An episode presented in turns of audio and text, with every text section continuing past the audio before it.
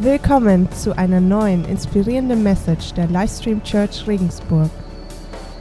Weiter in unserer Serie Unbeschreiblich. Wir staunen seit zwei Wochen über Gott, über unseren Gott, ähm, wer er ist. Und das tun wir dadurch, dass wir uns über seinen Namen Gedanken machen. Ich gehe mal so, ja. Und heute lernen wir seinen persönlichen Namen kennen. Ich verrate ihn aber noch nicht. Wir wollen nämlich gleich mal eintauchen in eine äh, Geschichte, äh, da wo eben Gott Mose begegnet und seinen Namen vorstellt. Und ich bitte noch zu Beginn, bevor wir uns da reinbegeben. Vater im Himmel, ich, ich danke dir einfach, dass du als Gott, als allmächtiger, als großer Gott dich uns Menschen offenbarst. Du stellst dich mit deinem Namen vor. Und ja, ich bete einfach darum, dass wir heute das in unser Herz aufnehmen und staunen lernen über das, was du bist, wer du bist und was du auch zu uns sagst. Amen. Ich steige einfach mal direkt ein in die Geschichte und dann schauen wir mal, wo uns das hinbringt. Es geht um Mose und Mose hütet Schafe von seinem Schwiegervater Jethro.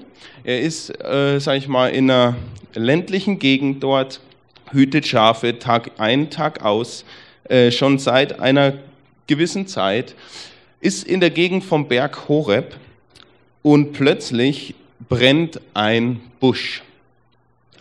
Schon mal komisch für Mose.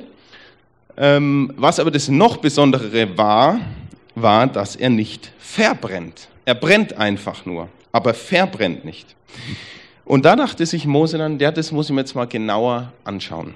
Ich mag auch sehr gern Lagerfeuer.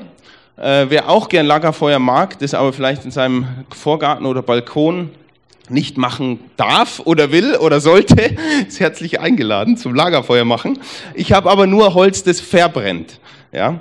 Aber äh, der verbrennt nicht. Kommen wir vielleicht später noch drauf, was, was das äh, bedeuten könnte. Und da sagt Mose zu sich, ich will doch hinzutreten, diese große Erscheinung ansehen, warum der Dornbusch nicht verbrennt. Und Gott war in dem Busch, ähm, im Feuer wahrscheinlich eher. Als aber der Herr sah, dass er hinzutrat, um zu schauen, rief ihm Gott mitten aus dem Dornbusch zu und sprach, Mose, Mose. Er antwortete, hier bin ich. Kurzer Einschub, ähm, wenn Gott dich ruft, ist das die richtige Antwort. hier bin ich, ja. Äh, ich weiß nicht, ob Gott dich schon mal gerufen hat oder zu dir gesprochen hat. Vielleicht ist es schon die Predigt fertig für heute, für dich. Wenn Gott dich ruft, die Antwort lautet, hier bin ich. Und dann bist du gespannt, was passiert. Ähm, vielleicht ist es für den einen oder anderen schon fertig, die Botschaft für heute, nimmt es mit. Äh, mein Fokus gilt allerdings ähm, etwas anderem heute. Da sprach Gott dann zu ihm, tritt nicht näher heran, zieh deine Schuhe aus, es ist heiliges Land.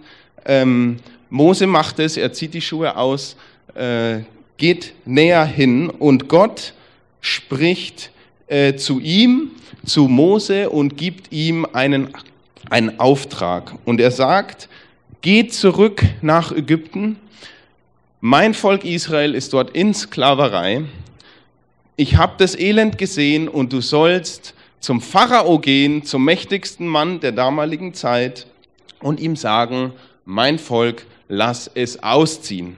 Lass mein Volk ziehen. Das Ganze ist im 2. Mose Kapitel 3 nachzulesen. Ich beschleunige das nur ein, ein bisschen, weil äh, Gott da etwas länger spricht, was aber heute nicht unser Fokus ist, zumindest jetzt nicht in dieser Predigt. Also Gott sagt äh, letztendlich zu Mose, geh nach Ägypten und führe mein Volk, das Volk Israel, aus der Gefangenschaft raus. Und jetzt kommt die Reaktion von Mose. Und er sagt, Mose, aber sprach zu Gott, wer bin ich, dass ich zum Pharao gehen und die Kinder, der Isra Kinder Israels aus Ägypten führen sollte? Wer bin ich? Gott spricht zu Mose, gibt ihm einen Auftrag und Moses Reaktion heißt, wer bin ich? Wer bin ich? Man muss dazu vielleicht ein bisschen den Hintergrund anschauen von Mose, was ihn zu dieser Ausrede oder Antwort zu Gott verleitet hat. Mose selbst war in Ägypten. Wir wissen die Geschichte, ja, der Pharao hatte Angst, der damalige Pharao hatte Angst, das Volk Israel vermehrt sich immer mehr. Er hat sich eine grausame Sache überlegt, hat sich überlegt, wir lassen einfach alle Jungs, die Neugeborenen, äh, töten. Dann vermehrt sich das Volk nicht mehr und äh, die Mutter von Mose hatte aber äh, anderes im Sinn, die hat ihren Säugling dann halt so lange bei sich behalten, dann irgendwann ging es nicht mehr, ich meine, Kinder werden größer und lauter, dann Körbchen gebaut, in den Nil gesetzt, das Körbchen schwamm den Nil runter, wurde von der äh, Tochter des Pharaos oder Frau, ja, das müsste man nochmal nachlesen, eins von beiden, gefunden, rausgeholt und Mose, eigentlich ein Israelit, wächst am Hof des Pharaos auf. Also er hat eine sehr starke Verbindung zu diesem Volk in Israel, äh, in Ägypten, nämlich zu seinem Volk, dem Volk Israel.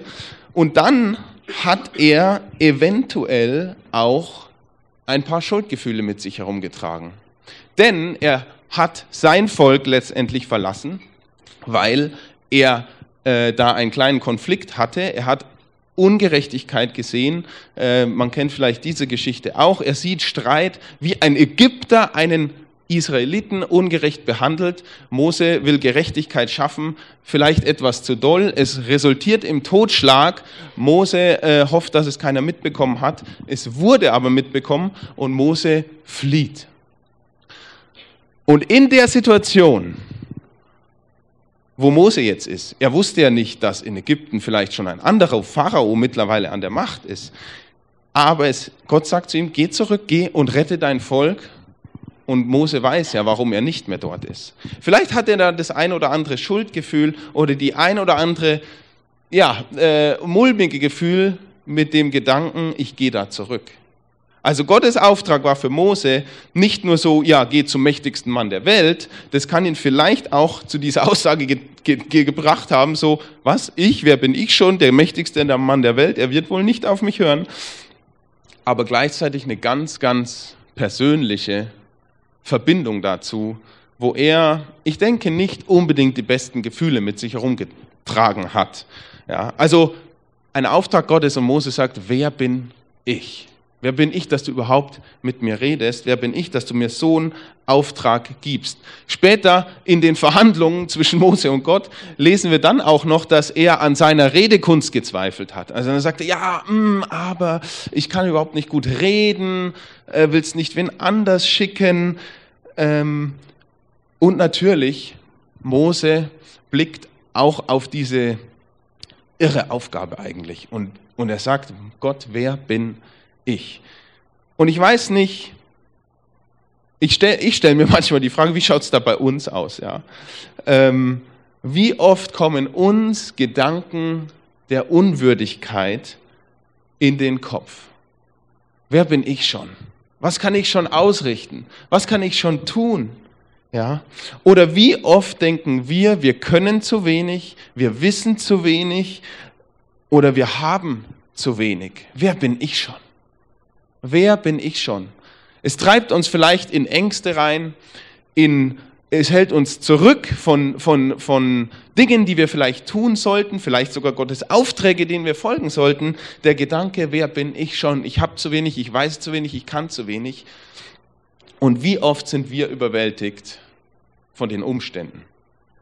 Ja, wie da Mose mit dem Gedanken an den Pharao.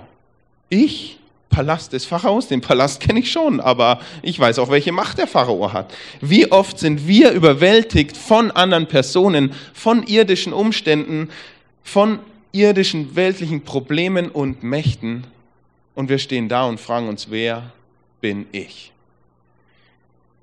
Ich kann euch nur sagen, all diese drei Punkte, die äh, treffen auf mich zu oder trafen auf mich zu sehr stark und zwar alle, alle drei zusammen letzte Woche bis Donnerstag ungefähr.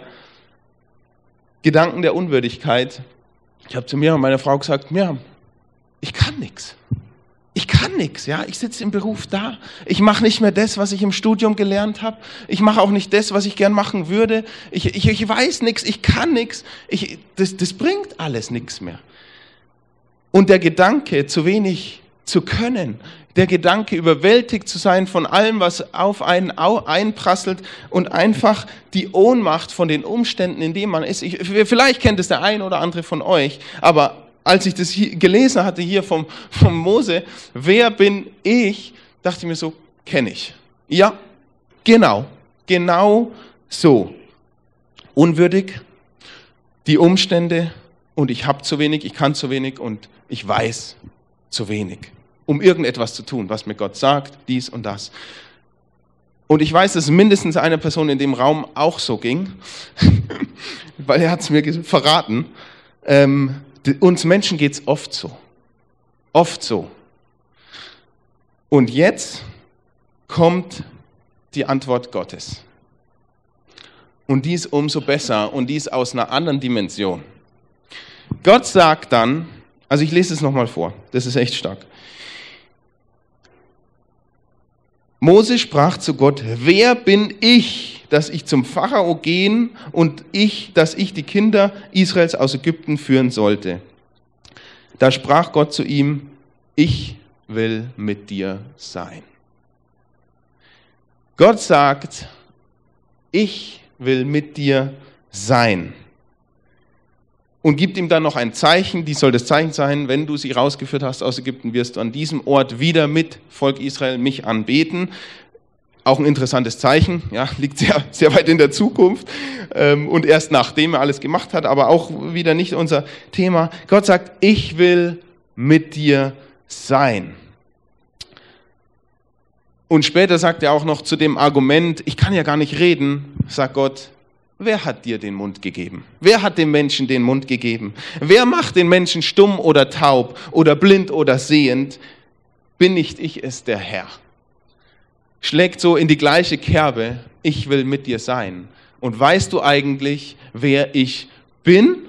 Und genau diese Frage stellt Mose dann und er sagt, ja, ist ja schön und gut, äh, was soll ich denn sagen, wer du bist? Was soll ich denn überhaupt sagen, wie du heißt, wenn ich zum Volk Israel gehen würde? Rein hypothetisch, ich würde gehen, also ein bisschen überspitzt formuliert jetzt. Ähm, was soll ich denn sagen, wer du bist, wie du heißt? was soll ich sagen, wer mich sendet? Und jetzt stellt sich Gott vor mit seinem persönlichen Name. Und Gott sprach zu Mose, das ist jetzt äh, 2. Mose 3, 14. Ich bin, der ich bin. Bums. Und er sprach, so sollst du zu den Kindern Israels sagen, ich bin, der hat mich zu euch gesandt. Und weiter sprach Gott zu Mose, so sollst du zu den Kindern Israels sagen, der Herr, der Gott eurer Väter, der Gott Abrahams, der Gott Isaaks und der Gott Jakobs hat mich zu euch gesandt. Das ist mein Name ewiglich. Ja, das ist mein Name, mit dem ihr an mich gedenken sollt von Geschlecht zu Geschlecht. Hier steht der Begriff oder das Wort, das sehr, sehr oft für Gottes Name verwendet wird, Yahweh. Wir hatten schon Adonai, hat die Bettina, darüber gesprochen, der Herr. Wir hatten letzte Woche Yahweh Jireh, Yahweh der Versorger und heute Yahweh. Das ist Gottes persönlicher Name und es heißt so viel wie ich bin, der ich bin. Ich bin. Erstmal ein bisschen abstrakt. Ähm, wir wollen uns jetzt ein kurzes Video anschauen, das einfach den Namen hebräisch äh, und die ganzen Geschichten dahinter erklärt. vom Bible Project ist es, finde ich, ein sehr gutes Erklärvideo, ähm, einfach um den Hintergrund, um ein bisschen mehr Infos über den Namen rauszufinden. Und dann wollen wir noch mal ein bisschen reinschauen, was das vielleicht persönlich mit uns zu tun haben kann.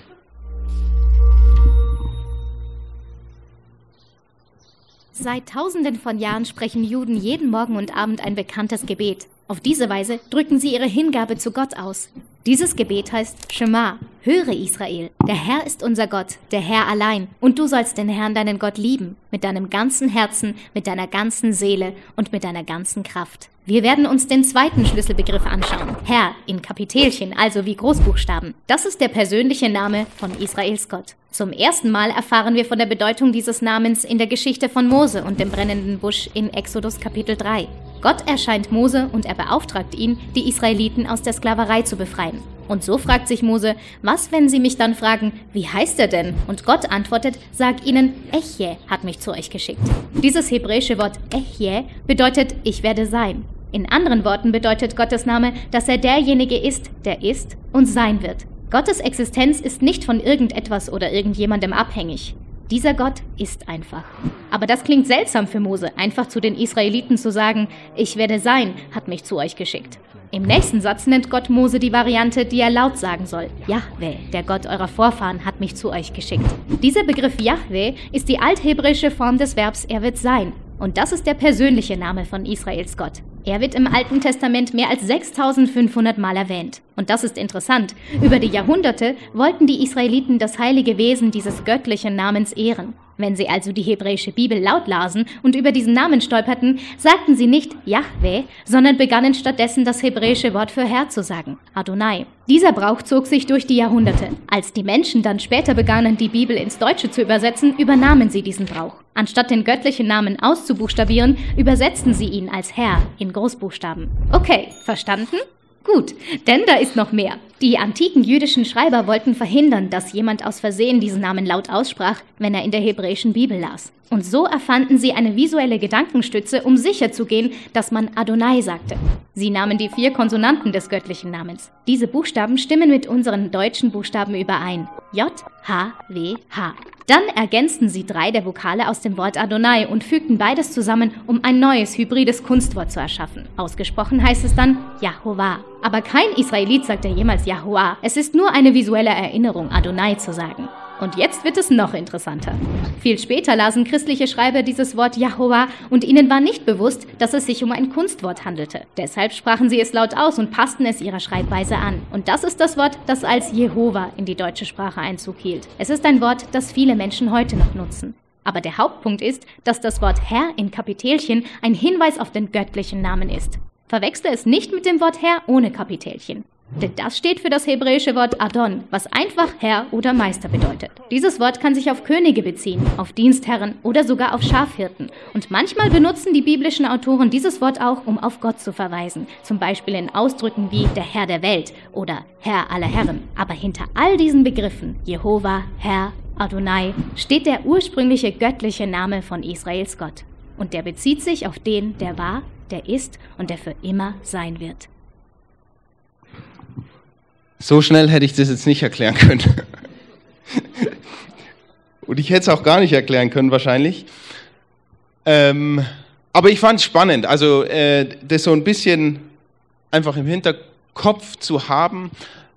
Die Namen haben was miteinander zu tun und wir werden noch mehr entdecken. Auch Jesus steckt da irgendwo mit drin. Äh, aber wir haben gehört, und Gott sagt es hier selber, dies ist mein Name ewiglich. Ich bin, der ich bin. Und Gott bezieht sich auch auf die Vergangenheit. Hey, Abraham, Isaak, Jakob, ich bin der ihr Gott. Ähm, ich glaube, Israel in Ägypten, die hatten ja nur noch so eine vage Vorstellung von, von dem Gott. Ich meine, Jahre, Generationen in Sklaverei. Ja, Gott hat mal was gemacht. Wir haben mit ihm eine Geschichte, aber wo ist er denn eigentlich jetzt? Mose wird mit was beauftragt, was deutlich größer ist als er selbst. Gott sagt, ich bin der ich bin. Ich, ich bin der, der ich war. Ich, ich, und ich werde immer noch sein, der ich, der ich war und der ich sein werde. Es impliziert Gottes ewigliches Sein. Es impliziert noch viel mehr. Es, es spricht aus, es drückt aus, dass Gott in sich selbst existiert. Ja, sein Wesen ist anders als unser Wesen. Wir sagen gern, äh, ja, Welt, äh, menschliches Wesen vielleicht oder Geschöpf sagen wir dann und göttliches Wesen. Und was ist der Unterschied zwischen einem menschlichen Wesen oder einem irdischen Wesen und göttlichen Wesen? Jetzt würdest du sagen, ja, ist doch ganz einfach. Menschlich, göttlich, das Wort, das das Wesen beschreibt. Fast richtig. Ist zwar legitim, so zu glauben, aber der Unterschied liegt eigentlich im Wort Wesen, in dem Wort Sein. Und das ist Gottes Name. Ich bin, weil Gott besitzt die Kraft, in sich selbst zu sein. Er ist. Gott sagt, ich bin. Ich bin einfach da. Wir Menschen, wir haben einen Anfang. Wir müssten eher sagen, ich werde und Gott ist. Nach dieser Predigt bin ich ein anderer Mensch als vor dieser Predigt. Wir verändern uns von Sekunde zu Sekunde. Wir altern, wir sammeln Erfahrung, wir kriegen Verletzungen, wir äh, ändern unsere Meinung im Laufe unseres Lebens. Gott ist, der er war, der er ist und der er sein wird. Gott ist ewiglich. Gott sagt, ich bin der ich bin. Er existiert in sich selbst. Und darüber können wir staunen. Und das ist auch ein Gegenstand unserer Anbetung und unseres Lobpreises an ihn. Und das ist auch der Grund, warum die Aussage, wenn Mose sagt, wer bin ich? Und Gott sagt, ich will mit dir sein. Dann ist es kein, kein schlechter Trost oder so, sondern wenn du weißt, wer dieses Wort zu dir sagt, ich will mit dir sein, der ich bin, der ich bin, wird mit dir sein, dann hat es eine andere Aussage.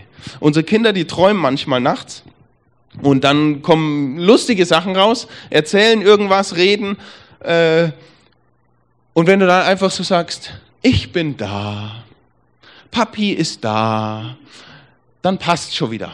Dann wird dann wird's ruhig und alles ist gut, ja? Aber wenn Gott sagt, ich bin da, ich werde mit dir sein, zu dir sagt, ich werde mit dir sein, ich bin nämlich, dann ist das etwas ganz anderes. Hat eine ganz andere Qualität, als wenn ich im Halbschlaf sage, Papi ist da, aber aufstehen will ich nicht, ja. Schlaf schnell wieder ein. Aber ich bin da. Zwei Matratzen weiter. Äh, komm bloß nicht rüber, ich will schlafen. Äh, ich will mit dir sein. Es ist auch, ähm, also das zieht weite Kreise, mehr als wir jetzt nur drüber nachdenken können. Aber ich will ein bisschen mit uns drüber nachdenken und ein bisschen in dieses Staunen geraten und nimm das mit und, und äh, ja, denk vielleicht selber ein bisschen drüber nach, wenn es dich fasziniert. Es geht auch ein bisschen ins Philosophische rein, muss man sagen. Ähm, aber es ist auch der Gedanke, wie wird alles? Ja? Wenn etwas wird, damit etwas werden kann, damit etwas in Existenz kommt, braucht es jemand, der ist. Es braucht jemand, der die Existenz in sich selbst hat und sie geben kann. Ich möchte jetzt nicht das Kapitel öffnen, äh, Beweise für Gott oder irgendwie sowas, aber es geht in die Richtung. Das Gegenteil wäre nämlich, dass etwas entsteht aus dem Nichts. Etwas entsteht aus dem Nichts. Ja? Das wäre das Gegenteil, die gegenteilige Aussage, wenn ich sage, äh, wenn etwas wird, wenn etwas zur Existenz kommt, muss da etwas sein, das Existenz gibt. Das Gegenteil wäre, aus nichts entsteht etwas und das widerspricht Theologie, aber auch Wissenschaft, dass aus nichts etwas entsteht.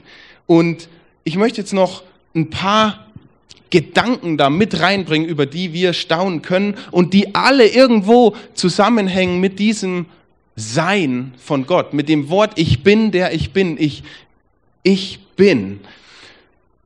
Und all das kommt auch mit, wenn Gott zu dir sagt, ich will mit dir sein. Wenn du überwältigt bist von was auch immer, wenn du an dir selbst zweifelst, sag Gott, ich will mit dir sein. Und Gott endet nie. Gott hat nie begonnen und Gott wird auch nie aufhören. Gott ist gleich Sein. Gott ist gleich Existenz. Es gab auch keinen Anfang. Ja, die Kinder fragen dann, wer hat das erschaffen? Wer hat die, wo kommen die Bäume her? Wo kommen die Tiere her? Wo komme ich her? Äh, ja, Gott hat es erschaffen. Gott hat es erschaffen. Ja, und wer hat Gott erschaffen? Hat Gott sich selbst erschaffen? Das wäre die falsche Antwort. Nein. Gott hat keinen Anfang. Gott ist. Gott trägt in sich selbst das Sein. Er ist die absolute Realität. Es gibt nichts außenrum. Es gibt nichts, worauf Gott sich stützen muss, was Gott helfen muss, äh, was Gott braucht, um zu sein, was, wovon Gott abhängig ist. Gott ist sich selbst genug. Ja, er ist von niemand abhängig. Er benötigt niemanden. Er braucht niemanden. Er ist. Gott ist. Gott sagt, ich bin. Ich bin der ich bin. Das ist mein Name.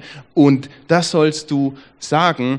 Ich finde es auch cool, dass Gott sagt, äh, an die Geschichte erinnert. Ja? Äh, letzte Woche hat der Flo das extrem cool erklärt, was Abraham mit Gott erlebt hat. Gott als sein Versorger.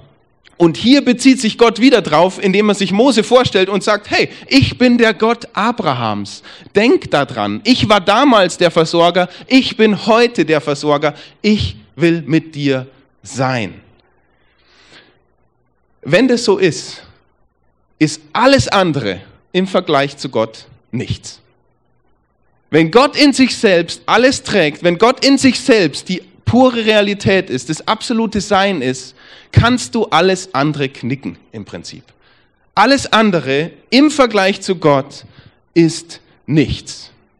Deswegen sagt Gott zu Mose auch, geh zum Pharao. Gott sagt, was, zum Pharao? Ich bin. Der Pharao hat keine Macht, wenn ich sie ihm nicht gebe. Denn Gott ist der absolute Standard. Ja?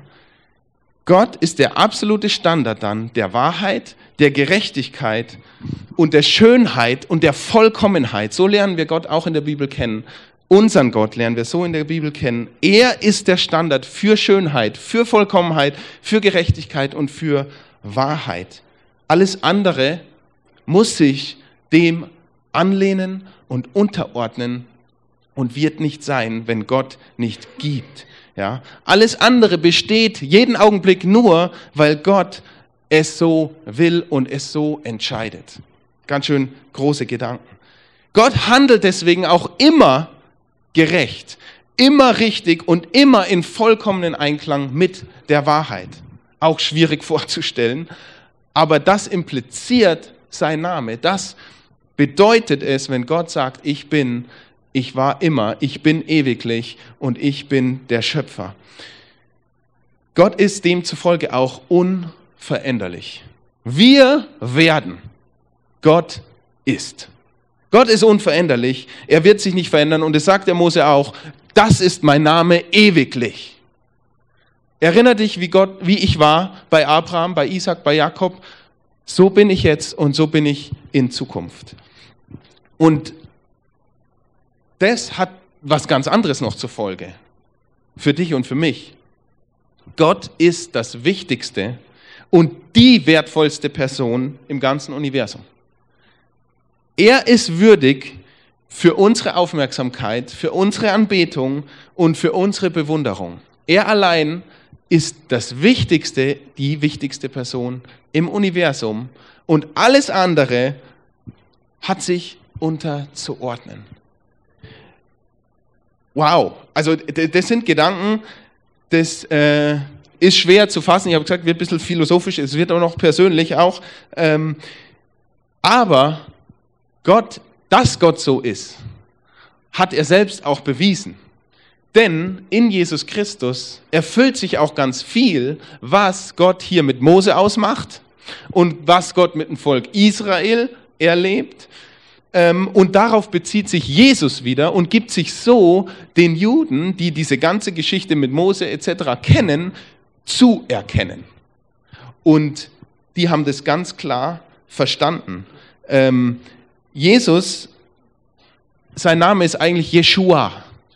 Jeshua heißt nichts anderes als der Herr, also Yahweh, rettet.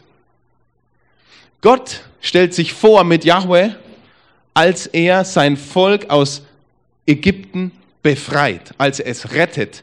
Dieses Bild, Israel äh, wird eben aus der Sklaverei befreit, ist ja das Bild schlechthin in der Bibel für Jesus befreit uns aus der Sklaverei der Sünde, aus der Macht der Sünde und führt uns in die Freiheit. In ihm, in Jesus ist Freiheit. Also dieses Bild ist ja ultimativ und liegt so auf der Hand. Und Jesu Name weist da schon drauf hin. Jeshua, der Herr, rettet.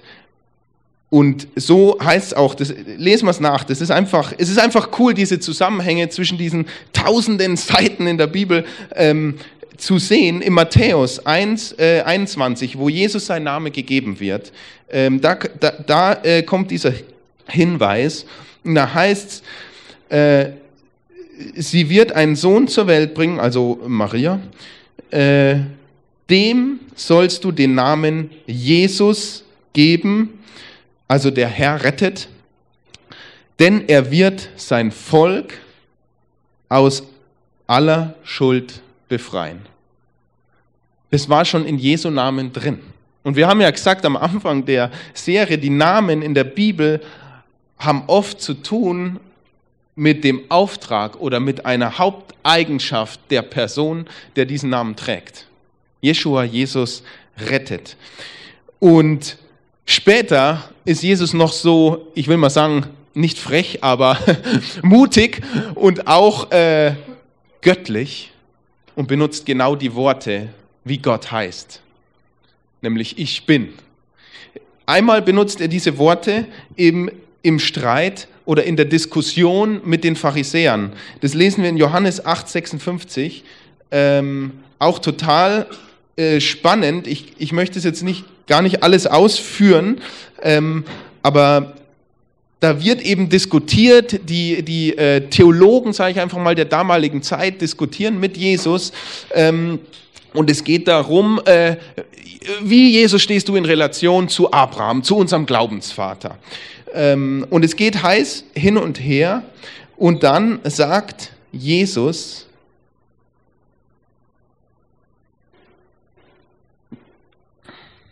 Oder steigen wir vorher ein, er sagt, Jesus sagt zu ihnen, und dabei habt ihr ihn, also äh, Gott, nie gekannt. Ich dagegen kenne ihn. Würde ich behaupten, ihn nicht zu kennen, dann wäre ich ein Lügner so wie ihr. Aber ich kenne ihn und ich richte mich nach seinem Wort. Abraham, euer Vater, sah den Tag meines Kommens mit jubelnder Freude entgegen und er hat ihn erlebt und sich darüber gefreut. Die Juden entgegneten, du bist doch keine 50 Jahre alt und willst Abraham gesehen haben? Jesus gab ihnen zur Antwort, ich versichere euch, bevor Abraham geboren wurde, bin ich. Bin ich. Und da macht's Klick bei denen und dann wollen sie ihn steinigen und sagen, das ist Gotteslästerung.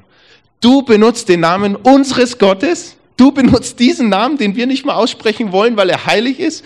Du sagst, ich bin, also ewiglich, also unveränderlich. Also, wow. Also da, das war ein richtiger Affront, das war ein, Grund, ein Grund für die, Jesus zu steinigen. Jesus entkommt. Äh, aber hier der ganz klare Bezug, das ganz klare Bekenntnis, mein Vater und ich, wir sind eins. Ich bin. Ehe Abraham war, bin ich. Genial. Und ich habe auch schmunzeln müssen, als ich es gelesen habe, dass hier steht, Abraham hat den Tag meines Kommens äh, eben, wie heißt es, äh, mit Freude entgegengesehen. Ähm, erinnerst dich vielleicht letzte Woche, Gott schickt das, ein, ein Lamm, ein Widder zu Abraham statt seinem Sohn, dass ein Opfer geschehen kann. Das ist ja auch wieder das ultimative Bild auf Jesus hin. Ähm, ich kann mir gut vorstellen, dass sich Abraham sehr gefreut hat, diesen Widder da äh, im, im Busch zu finden.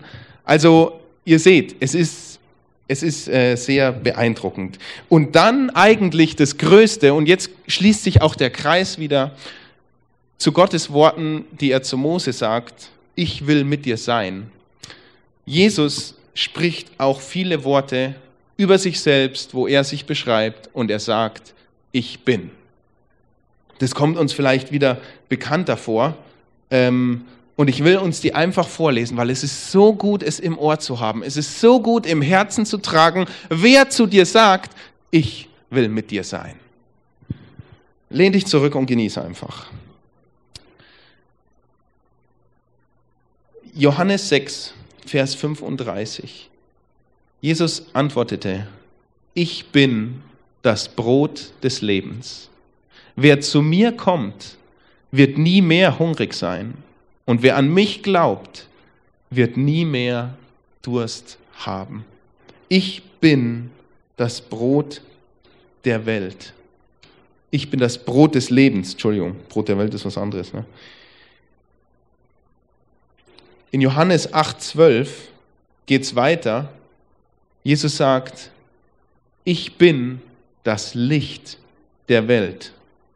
Wer mir nachfolgt, wird nicht mehr in der Finsternis umherirren, sondern wird das Licht des Lebens haben. Wenn die Finsternis um dich rum ist, sagst du vielleicht, wer bin ich? Oder auch, wo bin ich? Und Gott sagt, ich will mit dir sein. Ich bin das Licht der Welt. Wer mir nachfolgt, wird nicht mehr in der Finsternis umherirren, sondern an Jesu Hand gehen. So viel, das ist seine Aussage. Jesus spricht weiter. Äh, Johannes 10, Vers 11. Ich bin der gute Hirte. Ein guter Hirte ist bereit, sein Leben für die Schafe herzugeben. Jesus sagt, ich habe mein Leben schon für dich gegeben. Ich bin der gute Hirte. Du darfst mein Schäfchen sein. Folge mir. Ich zeige dir, wo du hingehen sollst. Ich zeige dir, wo du Versorgung bekommst. Ich bin der gute Hirte und ich bin bereit, mein Leben für dich zu lassen. Er hat es schon getan, ohne dass er wusste, ob du sein Schäfchen sein willst oder nicht. Jesus sagt weiter, Johannes 14, ich gehe einfach der Reihenfolge nach, ist leichter vom Blättern. Johannes 14, Vers 6. Ich bin der Weg. Ich bin die Wahrheit und ich bin das Leben. Zum Vater kommt man nur durch mich. Ich bin der Weg, ich bin die Wahrheit, ich bin das Leben. Hier haben wir wieder das, in Gott ist das Sein. Alles ist in ihm. Nichts ist ohne ihn. Nur alles kann durch ihn sein. Ich bin das Leben. Und Jesus bezieht es hier sicherlich noch auf ein anderes Leben, nämlich das Leben in ihm. Also das Leben, das wir durch ihn bekommen. Ein neues Leben, ein Leben frei von Sünde, frei von Verurteilung, frei, frei von schweren Lasten auf unseren Schultern, frei von dem Gedanken, ich kann nichts, ich bin nichts, ich brauche mehr, ich muss mehr wissen und ich muss mehr können. Nein, weil unsere Identität durch Jesus definiert ist, durch das, was er über dich sagt und nicht, was wir über uns denken und was wir vielleicht denken zu sein oder was wir zu sein scheinen. Jesus sagt, ich bin das Leben.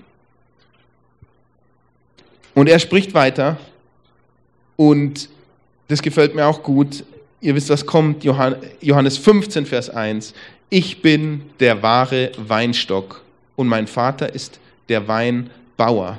Und später heißt es noch, wer in mir äh, wo ist es? Hier, genau. Ich bin der Weinstock und ihr seid die Reben. Wenn jemand in mir bleibt und ich in ihm, trägt er reiche Frucht.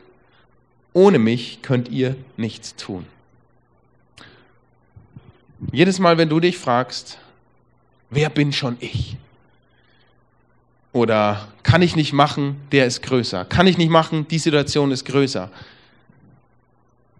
Ohne mich könnt ihr nichts tun. In mir ist alles, alles ist von mir abhängig, sagt Jesus, nicht von mir, bitte ruf mich nicht an. Ruf Jesus an. Ich bin der Weinstock, ihr seid die Reben. Wer in mir bleibt und ich in ihm, der bringt viel Frucht. Der kann überhaupt irgendwas zustande bringen, wenn wir Gottes Leben, sein Sein in uns tragen. Weitreichende Gedanken. Meine Frage ist nun, was ist unsere Reaktion auf den Namen Gottes? Was ist deine Reaktion auf, auf den Ruf? Mose, Mose, hier bin ich. Ich habe einen Auftrag für dich. Wer bin schon ich? Oder reagieren wir mit angemessener Hingabe? Das Thema Adonai, die Bettina vor zwei Wochen hat darüber gesprochen und gefragt, wo bist du dir selbst noch der Herr? dein eigener Herr. Gott will dein Herr sein, weil er Gutes im Sinn hat mit dir, aber wo bist du noch dein eigener Herr? Also was ist unsere Reaktion auf diesen übermächtigen Gott, auf den, von dem alles abhängt? Aber wenn dir das alles zu philosophisch war heute und alles ein bisschen zu wirr, kann ich das verstehen, ist völlig in Ordnung. Die Botschaft ist simpel. Die Botschaft ist sehr simpel. Gott sagt, ich will mit dir sein. Mehr musst du nicht mitnehmen. Das ist alles, was wir brauchen. Das ist alles, was Gott Mose sagt, bevor ihn, nicht ganz alles, äh, aber das ist die Hauptaussage, das Erste, was Gott zu Mose sagt, bevor er ihn losschickt. Ich will mit dir sein. Und wir dürfen von ihm abhängig sein. Es ist nichts Schlimmes, von Gott abhängig zu sein. Es ist gut, wir sollen von Gott abhängig sein. Wir sollen in diese Beziehung treten, wir sollen alles vor ihn werfen und ihm alles hingeben, unser ganzes Unvermögen, unsere ganze Zweifel über uns selbst, aber auch unseren ganzen Stolz und unsere ganze Selbstgerechtigkeit dürfen wir einmal abladen vor ihm und in ihm sein und er in uns. Gott sagt, ich bin und ich will mit dir sein. Amen.